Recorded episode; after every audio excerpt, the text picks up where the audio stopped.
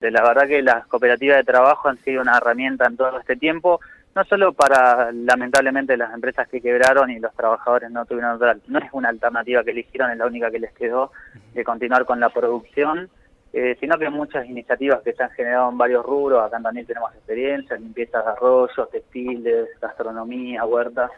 que han elegido esa figura para pasar de una economía de subsistencia y una economía informal a una economía que empieza a dar derechos a quienes trabajan. Bien, y, no te quiero, pero alrededor de cuántos hoy laburantes hay cooperativizados, no, no me digas con exactitud, pero, pero es un número importante para la ciudad de Tandil.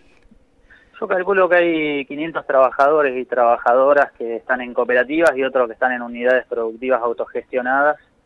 eh, que están en proceso de cooperativizarse, pero es un número importante. Bien, y donde se potencia el saber hacer eso, ¿no? El conocer o el capacitarse para la realización, pero también le ponen un gran esfuerzo al principio, porque esto no es redituable ni tenés el, el primer sueldo ahí al toque, sino muchas veces tenés que ponerle el lomo, hacerle el aguante, un sacrificio enorme, tenés que estar este, fuerte de, lo psicológico, convencido, meterle para adelante hasta que la cuestión empiece a rendir fruto. Sí, es un proceso, Javier, mira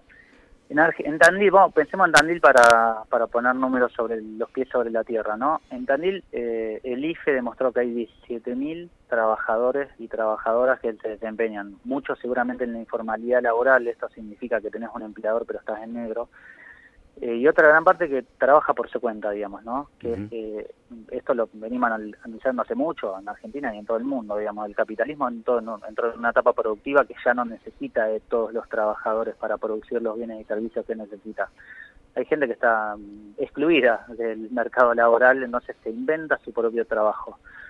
Eh, cuando empezamos con este proceso un poco de las cooperativas acá en Tandil, realmente la clase política, otros sectores son incrédulos, no creen que pueda ser una salida y la verdad que el Estado en general ha venido mirando bastante para otro lado, no ha acompañado mucho estos procesos económicos y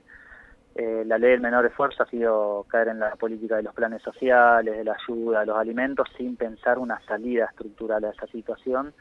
Nosotros hemos hecho un gran esfuerzo y la verdad que en varias experiencias de las que te mencioné, como es la limpieza del arroyo Langueyú, la cooperativa textil Copeva, la cooperativa de cartoneros que coordina el MTE y otras más que han sido muy exitosas en la, ciudad de Tandil, que dan respuestas sociales, que generan bienes y servicios de calidad y que están en, un crecimiento constante, digamos, ¿no? Y siempre sumando nuevas expectativas y demás. Y ahora yo estoy muy expectante porque más allá de la pandemia y la situación económica delicada, el presidente cree en la economía popular, cree que hay que acompañarla, dignificarla para hacer este traspaso de los planes al trabajo y de la producción, porque además es una realidad eh, indiscutida, digamos. Eh, cuando uno piensa en la terrible inflación de alimentos que hay hoy en la Argentina, lo que eso afecta en la canasta básica, lo que afecta en el consumo, lo que afecta en el crecimiento de la pobreza, eh, vamos a un análisis muy concreto. Argentina, lamentablemente, eh, y no pasa en todos los países del primer mundo, tiene una cadena monopólica de producción impresionante. Hay dos o tres empresas que manejan todos los rubros y eso hay que democratizarlo, digamos.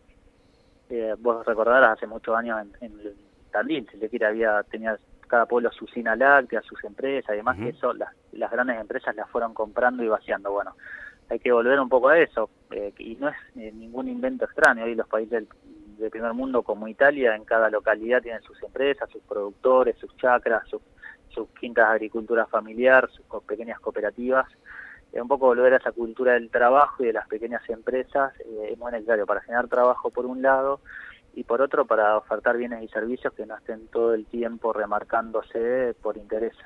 Ayer hablaba precisamente con alguien que se dedica al rubro del, de la carnicería, porque además de lo que vos decís, este, vos eh, ejemplificás el trabajo por ahí, la usina láctea, pero también ese, ese monopolio y ese quedarse, también hay, un derrame que termina afectando, poniéndole el precio al, a, la leche al tambero. ¿eh? Este, alguien decía, tenemos que volver un poco este, al, matadero municipal, al, al, matarife, este, a, la, comercialización como era antes para que mueva un poquito más. Sí en, no sé qué momento de la historia nos, nos quisieron convencer o nos convencieron de que eso era algo viejo, que era retro, que era antimodernidad o era poco eficiente.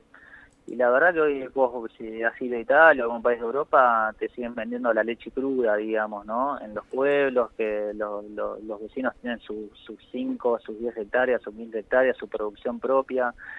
Eh, acá hay empresas que se quedaron, mira, vos no sabías que la empresa, la, leche en Argentina tiene un promedio de traslado de 800 kilómetros, digamos, ¿no? O sea, se produce una sola empresa en el interior de la provincia de Buenos Aires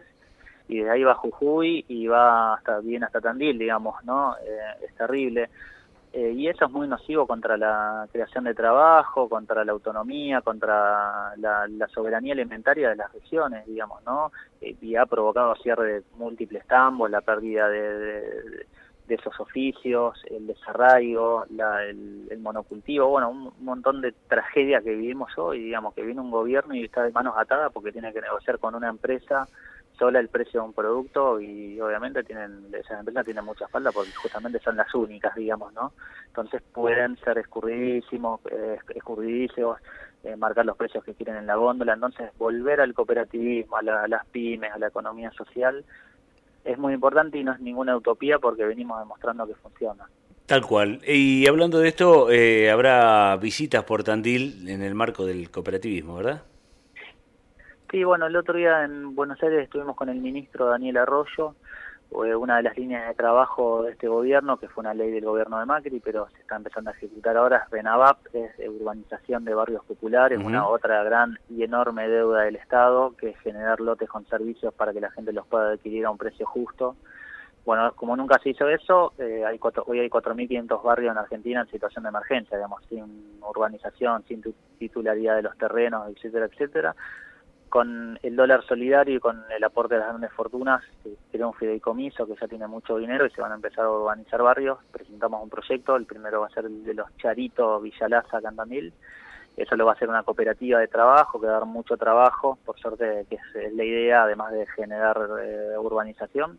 Y después, bueno, con el presidente del INAES también me puede reunir, que asumió hace un mes, es Alexander Ardoy, eh, un decano de la Universidad de Longchamp eh, muy prestigioso y muy conocedor de los temas y bueno, también con él arreglé que pueda haber una visita a Tanil porque bueno, Tanil ha crecido mucho en cooperativismo, en empresas cooperativas y, hay mucha expectativa de que venga para tener un intercambio.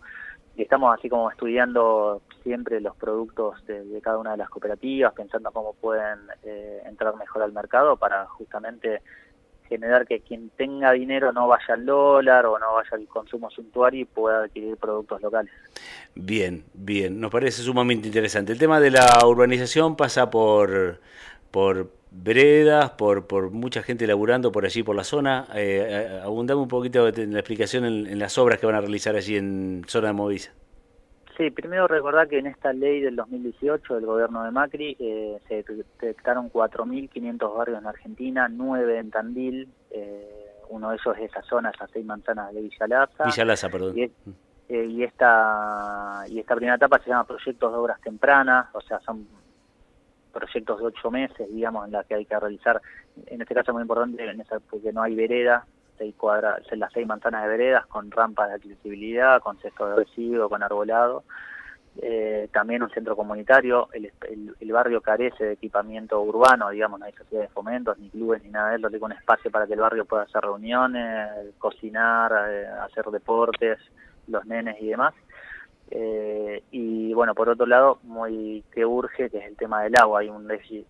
muy grande del agua en esa zona de Tandil y bueno, se van a hacer conexiones intradomiciliarias de, con tanques de reserva, etcétera, etcétera, para que mejore el tema del acceso al agua, que es tema obviamente muy urgente. Bien, bien, nos parecía oportuno describir un poco también. Agradecido por este rato y ya que estás a mano, eh, le vamos a trasladar este, una invitación porque siguiendo un poco los lineamientos que, que, vos decís y que compartimos en su totalidad, también los trabajadores de esta emisora se han cooperativizado, así que cuando esté el presidente del INAE por acá, está invitado a visitar esta nueva cooperativa. No, por supuesto, en realidad ya que me lo decís, no, no lo quería contar la diferencia, pero bueno, fui centralmente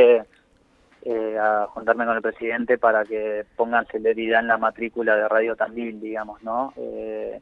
ahí hay dos cosas, te lo cuento, en, la época anterior echaron mil trabajadores del INAES, o sea que los procedimientos ahora son, digamos, más lentos porque hay menos trabajadores en la planta, y un poco entre la situación del COVID y demás, eh, había, hay, dejaron la gestión anterior dos mil matrículas trabadas en el organismo, así que bueno, pedí por favor por tanto por esta radio, por Radio Tandil, que es la radio madre que todos queremos, y también por la 1180 que está en un proceso similar. Bien, bueno, eh, quedamos a la espera entonces y por supuesto con ganas de, de laburar y, y, de recibir gente que decide. Ha sido muy generoso con tu gestión y con tu tiempo. Te mando un abrazo. Gracias a vos, un abrazo grande.